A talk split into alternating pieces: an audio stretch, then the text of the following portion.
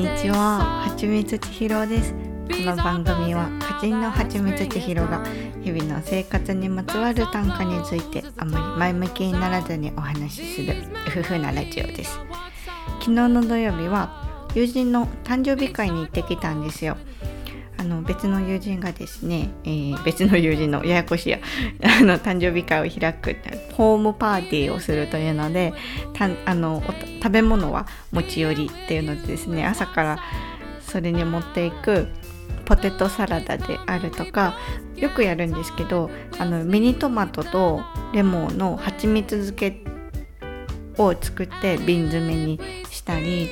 あとはパンを焼いたりだとかしてであとその友人にあげる誕生日プレゼントとして遠編みの鏡を作ったりだとかなんか朝からすごい張り切っちゃってでプレゼントが全部出来上がったちょうどに疲れるっていう元気の配分の下手なことをしました。なんでですかね。でその誕生日会すごい楽しくてもう仲のいい友人ばかりですからたくさんお話をして飲んで食べてで音楽をかけてくれてたんですけど23時間ぐらい経った後でブンブンって音楽が流れてあっと何かというとそのこの「はちみつちひろ」のショートショートをですね BGM 代わりに流されるっていう恥ずかしめを受けました。めっちゃ恥ずかしくてなんあの塩かけられたナメクジみたいにちっちゃくなってしまいました自分のその短歌は真横で朗読されてても全然恥ずかしさっていうのはないんですけれどもラジオですねこう目の前で流されるっていうのは「これこれ誰?」とかそのラジオの存在知らない人とかもいてもうなんてことをしてくれるんだっていう 褒めてくれてたんですけどねそうで昨日はスパークリングワインなどをみんなで飲んであの酔っ払いましたね。で早く帰宅したんですけれども今日も二日酔いという感じでいます。ここで一緒大部城大部城って書き直す。大丈夫って慎重に書く。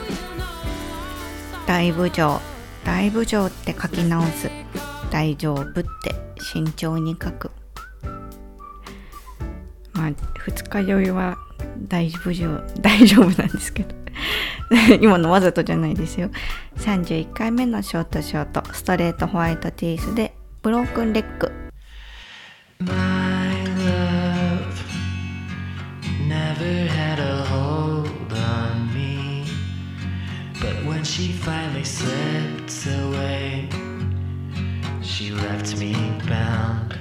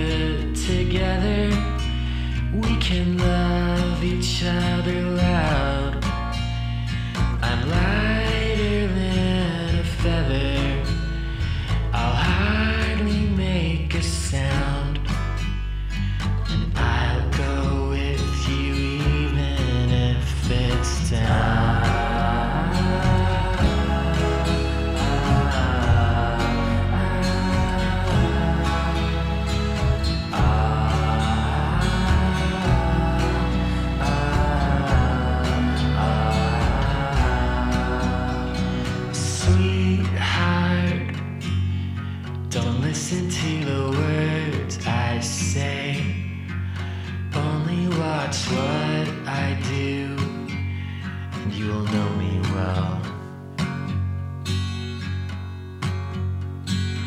Wise up. This is a fight to the death, and none of us will leave alive. So we might as well be brave. We can be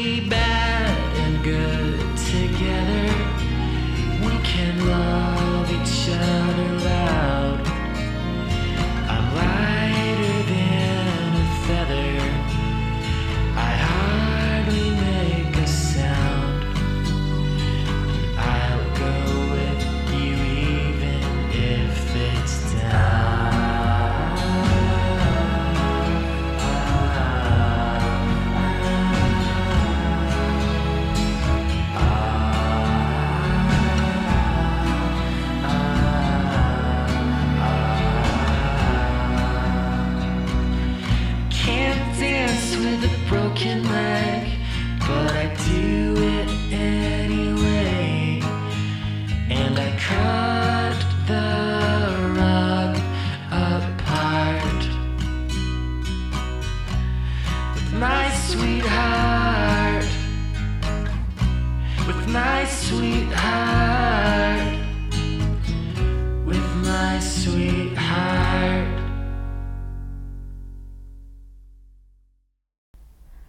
トレートホワイトティースでブロークンレッグでした。今日はですねまあの二日酔いなのです。そんなにひどくなくてでも確実に体が重だるでもう午前中とかはずっとラグでぺったり張り付いて風そよそよ気持ちいいな。でちょっと整骨院に行っていたので、えーその帰りに買ったのり塩のポテチを天井を仰ぎながらむしゃむしゃ食べるっていう本当にもう無みたいになっていました。なぜ二日酔いの時はジャンクなものが食べたくなるのだろうか。前はそんなにそんなに飲んでないのにこんなにそのだるおもになるっていうのが最近の変化なんです。なんか一杯でも結構その酔う前にちょっとうーってなっちゃって。で昨日は多分そこが楽しかったからあのなんかその一人で飲むよひ一人とか静かに飲むよりそのうっていうのがなくてその場は過ごせたみたいなところ。でなんかその体質って変わるんだなっていうのを如実に感じてるんですけれども今その生活の糧を変えようとしているでしょ私は。その会社を辞めたりだとかその今までやってきたことをから離れてでそうするとその内面的にもその考え方が変わったりとかするんだろうなっていうのと、まあ、今実際にそのお酒が飲めなくなったっていうのでなんか甘いもの欲しいなとか思うようになってそういうのでなんかその飲みに行くとかその仕事帰りにどこかに寄るっていうのがそんなに自分の中では必須ではなくなったんですよね。自炊も結構しているっていうので。全然今までと行動パターンが変わってきていて。でもこういうことなんだなってその生活の変えを糧を変えるライフスタイルを変えるってこういうことの連続なんだなと思うんです。で多分今これを聞いてくださっている方は、まあ、少なくとも私のことを憎からず思っている人だと思うんですよ。憎からず思っている人だと思うの。でもこれから私がその生活の変化の中で内面的な変化もあったりしたらそれって全部そのこうやってお話ししていることだとか短歌だとか作るもの全てに出てしまっていて何て言うの？離れていく。あなんかもうちょっと今の自分とは違うなって思うこともあるんだろうなって思って。っていうのもですね 先週私美容院変えたんですよ今。変えたというかもう7年ぐらいずっと同じところに通ってたんですけれどもあのあちょっと変えてみようかなと思って別のところで切ったりして何も言わずにそういうもんらしいんですけどだからああわわわわってこれをこれかって。あのみんなマスクつけてるじゃないですか今すごい思うんですけどその初対面の人マスクつけてる状態で初めましての人のマスクを外した姿を見るとあれこんな顔やったんやって多分お互い思ってると思うんですよね。それみたいな感じっていうかあの、えー何を言いたいかっていうと,、うん、とそのその人に対して見えない部分を自分の何かで補正してあこんな風かなって思ってることっていっぱいあるじゃないですか。でそれを見えた時にあこんな顔やったんやとかあこんな感じないこういう風に思うんやってこう思ったりする。でそれが予想と違ったりだとか相入れない風だったとしたらうーんなんか自分とは合わないなとか今までは一緒だったけどこれから先はちょっと違う方向に自分は進みたいしっていうことがあるのかもしれないしあるもんだなと思って。なんか昔すごい髪色を明るくしたことがあって3年前ぐらい普通にあの会社員やってたんですけれどもなんか3年後5年後の自分の姿を思い浮かべてそれに向かって目標とか立てたいからちょっと考えてみてって上司に言われて「分かりました」って言って考えてみたらなんか髪ピンクで仕事をしてる感じだったんです。あええー、とええー、と思ってでも社会人会社員だから髪ピンクとかちょっとダメだよなって思ったんですけどでも自分がそのなんだろうなその大切にしていることそのものをきれいに作るだとかっていうことは絶対に必要なことでそれが今の産業界には足りないのよって私が書いてやるみたいな感じで思ってて 思ってたらそういうその紙をその明るくする自分の思い描いた通りにするっていうことはがどうしても必要なことのように思われてで誰にも何も言わずですねそのヘアスタイルを変えて会社に行って、まあ、結果的に大丈夫だったんですけど結果的にでそれを見たあの、まあ、それをインスタか何かであのお知らせをした時に学生時代ずっと仲良かった女の子が「なんでそんなことをするんだ」って連絡をくれたんです。でもう今社会人でいい大人でいろんな人に迷惑かけるのに自分のその思いでそういうことをするのは間違ってるって冷静になれって言われてあでもね私の中ではこれこれこうでこれが必要だと思っててその何て言うかそのうんとなんか自己表現としてそれをやったわけではなくてどちらかというと世に問うタイプでやったみたいな 説明をしたんですよ。ででもまあそんなに伝わらずですね。でそのことはそれっきりになっちゃってその関係がこれがでもその自分が変わる時ってそのそれまで自分を構成していた輪郭を変えたい時なのかなってでもその自分のその輪郭を作ってるのは周りの環境であるとか一番近しい人とかだと思うんです。だからその辺りからペリペリペリってこう引き剥がすというかちょっと距離を置かないと形を変えられないのだなって。だから近しい人から順番に違ってくるっていうことがあるよなって。じゃあでも自分が変わらなければそのまま関係性が何もこの先ずっと変わらないかというとそういうものでもなくてなぜかというと自分が変わらないとしても周りは変わっていくしそれは他人の心情ということだけではなくて、まあ、自然な変化とかもあるでしょうし。っていうのででもその変わるっていうこれから自分が変わっていくっていうことを考えると楽しみだしちょっとうんと悲しいこともあるんだろうなって思ったりするのです。ここで一緒。何もない日曜が必要だった。ラグのいかだに誰も入れない。何もない日曜が必要だった。ラグのいかだに誰も入れない。ストレートホワイトティースで Something to Believe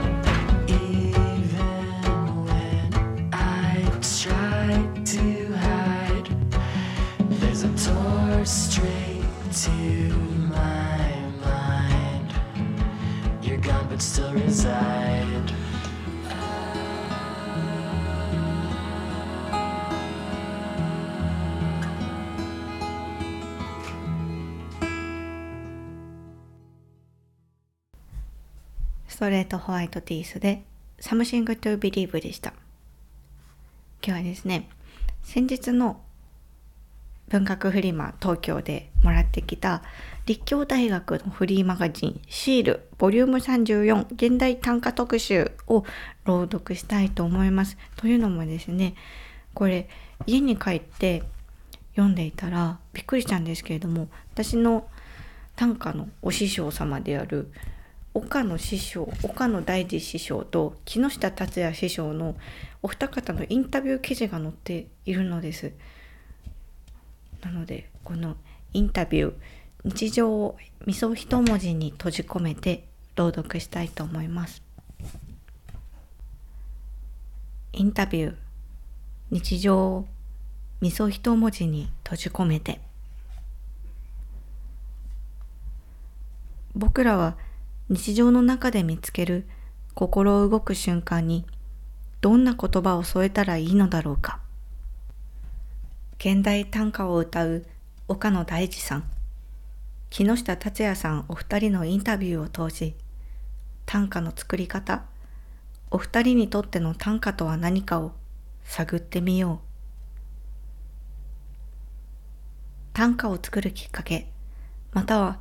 短歌を作る原動力となっているものは何でしょうか？岡野師匠。写真には残せない音や匂いや温度や時間心の動き何かにグッときた瞬間をいつでも思い出せるように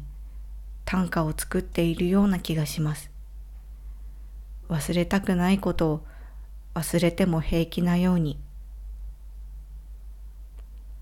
木下師匠。今の僕にとって短歌を作るきっかけは依頼です。誰にも求められなければ作りません。原動力となっているのは短歌というジャンルの報われなさでしょうか。それが僕に短歌を作らせているような気がします。五七五七七。ちょうどの言葉選びが難しいと思うのですがどのように思いつかれているのでしょうか？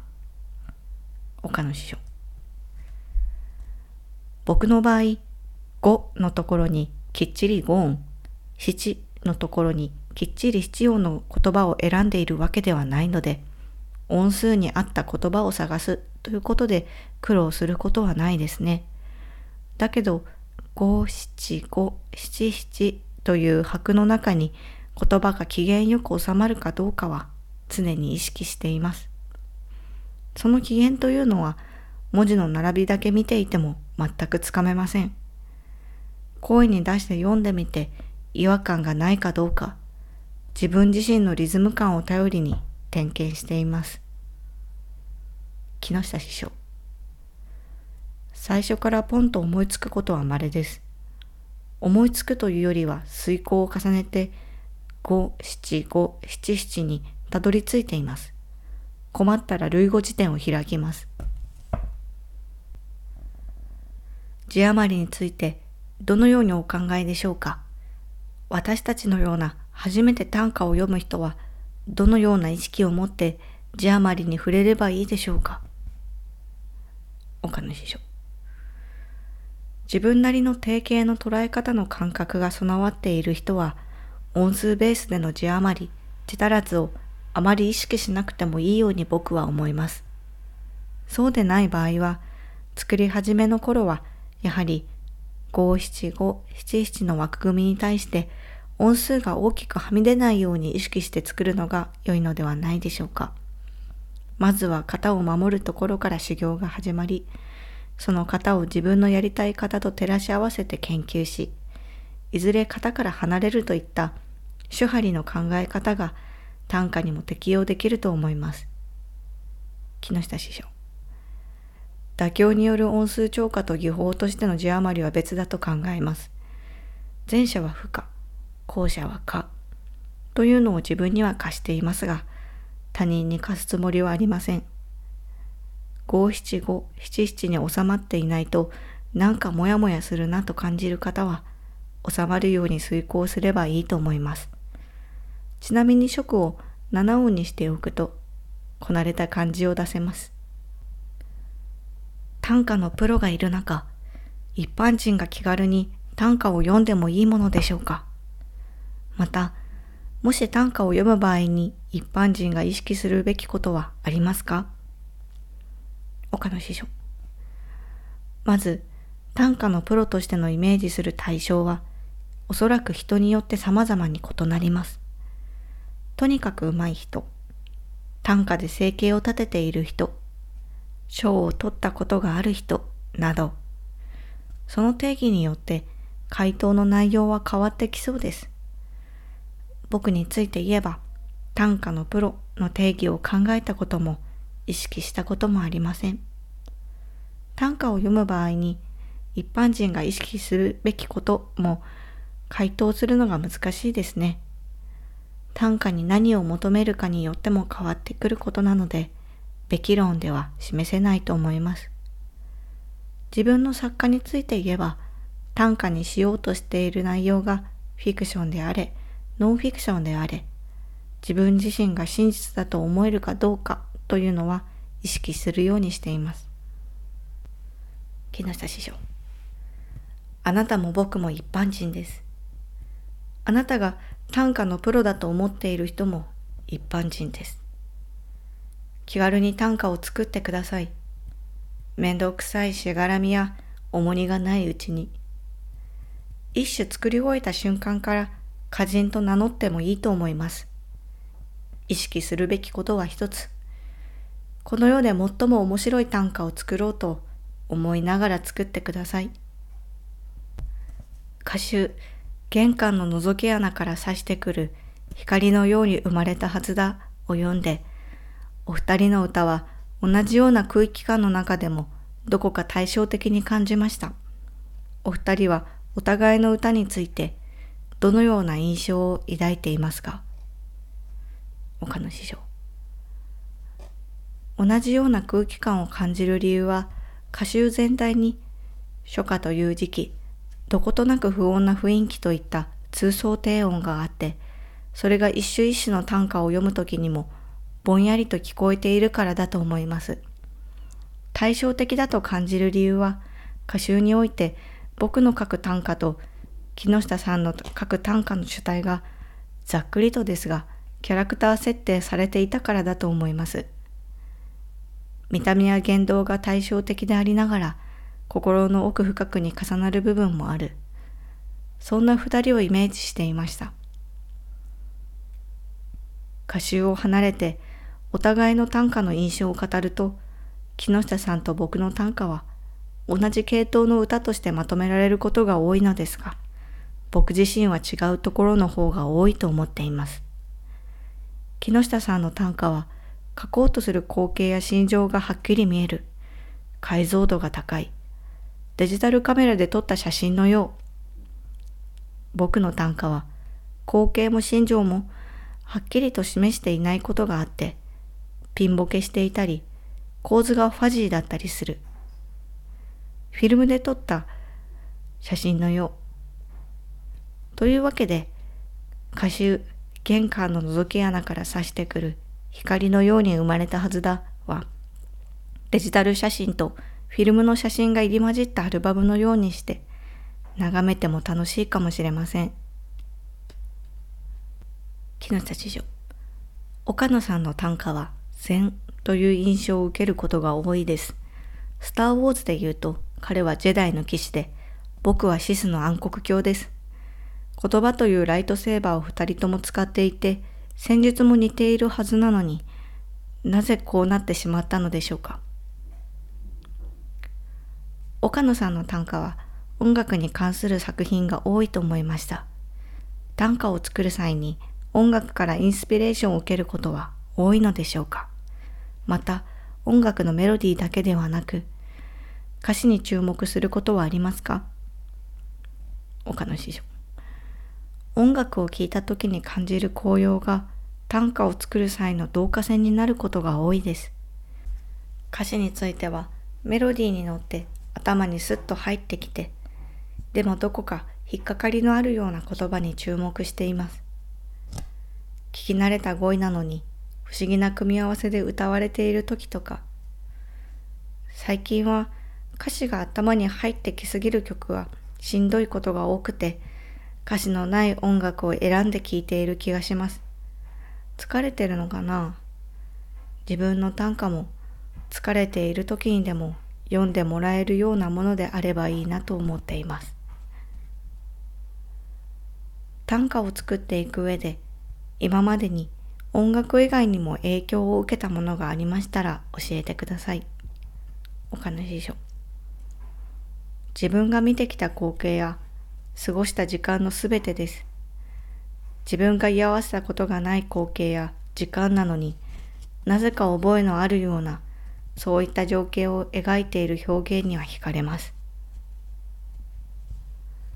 岡野さんは第一歌集サイレントサイを出されていますが、この本に関するエピソードがありましたら教えてください。また、歌集を世に送り出すことで短歌に対する心情の変化はありましたか？岡野師匠。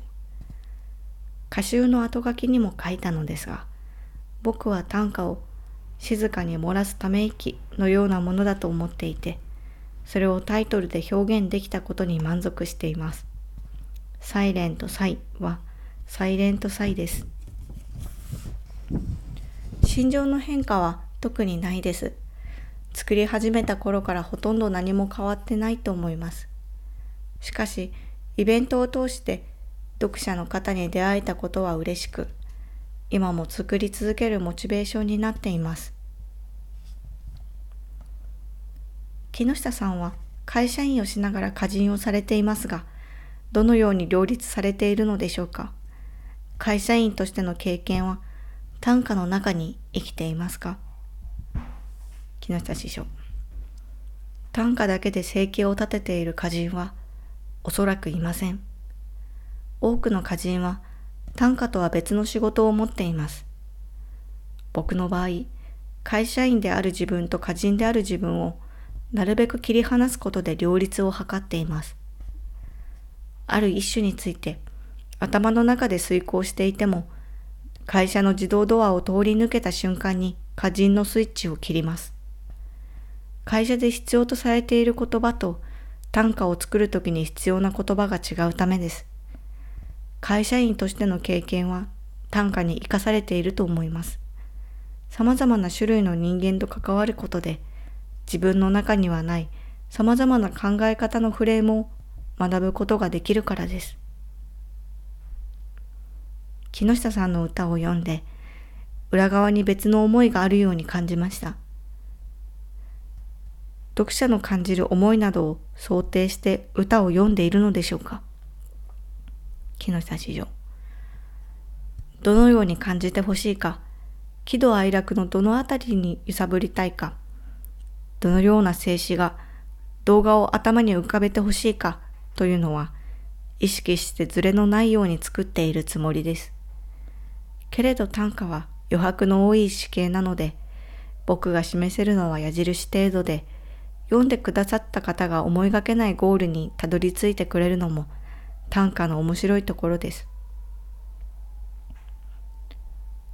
木下さんは歌集「つむじ風ここにあります」と第2歌集「君を嫌いな奴はクズだよ」を出されていますがこれらの本に関するエピソードがありましたら教えてください。木下師匠第1歌集だけは自費出版だったので70万円くらい支払いました。本を出すのにお金がかかるということを当時の僕は知らなかったので、詐欺なんじゃないか、いつ詐欺だとわかるんだろうとドキドキしていました。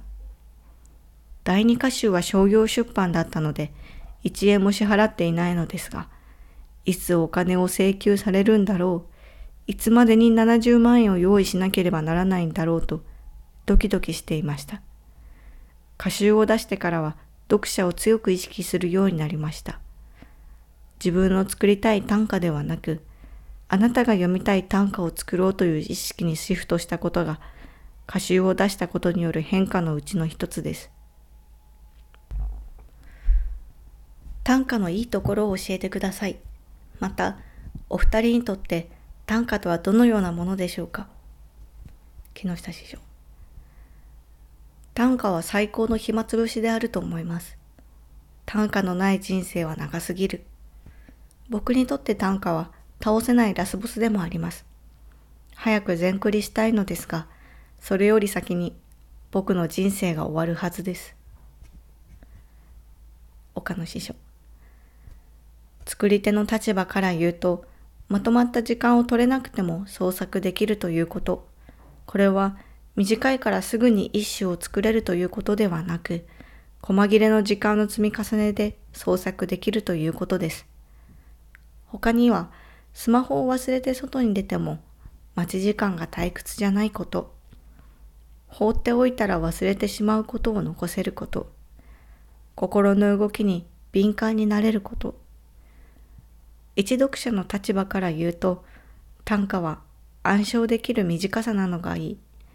読んだ時だけでなく、生活の中で折に触れて思い出すことができる。気に入って覚えてしまうような短歌は脳内インストール型のお守りです。自分の作る短歌もそのように誰かの生活を密かに支えるようなものであればいいなと思っています。と立教大学フリーマガジンシールボリューム34現代短歌特集インタビュー日常を味噌一文字に閉じ込めて朗読しました。いやーすごいな。すごいな。短歌は最高の暇つぶし。さすが木下師匠。短歌は脳内インストール型のお守り。さすが岡野大事師匠。少し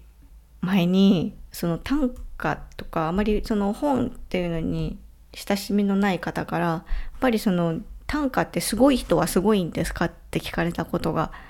あるんですよ。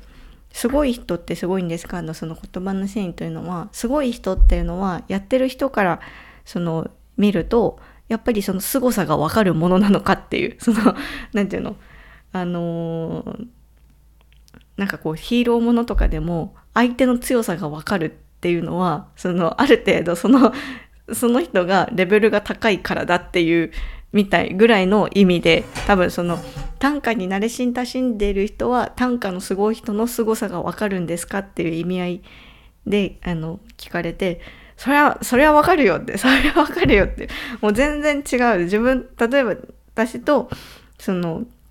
師匠を比べると、もう、歴然と違う。言葉の選び方置き方というかもうなんだろうな。でも何がすごいかっていうのを説明できないけどとにかくすごいねすごいでしょっていう言い方しかできない。ダメだね。こういうところだよね。と思って。ここで一首。原型のない相性で呼び合った賞味期限の切れた思い出。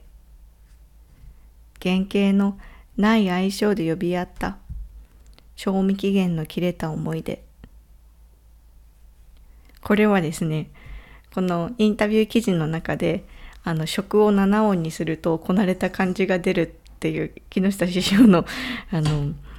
アドバイスを踏まえて、あの、木下師匠と岡野大二師匠のなんだお考えをこうやっぱ教えを賜ったのでそれをミックスさせて作ろう作ろうと思ってできた短歌です。どうかな。原型のない相性で呼び呼び合った賞味期限の切れた思い出。大変の目 今日はですねもう何もしないって決めたんです。やろうと思ってたことはあるんですけどもう今日は何もせずに夜も出前でいいやと思って。今日はこの後ハンバーガーでもウーバーイーツでもしてやろうかなと思ってます。何かこう二日酔いの時っていらないものをいらないもので流し出そうとしているような感が話はまた来週しますねではまた。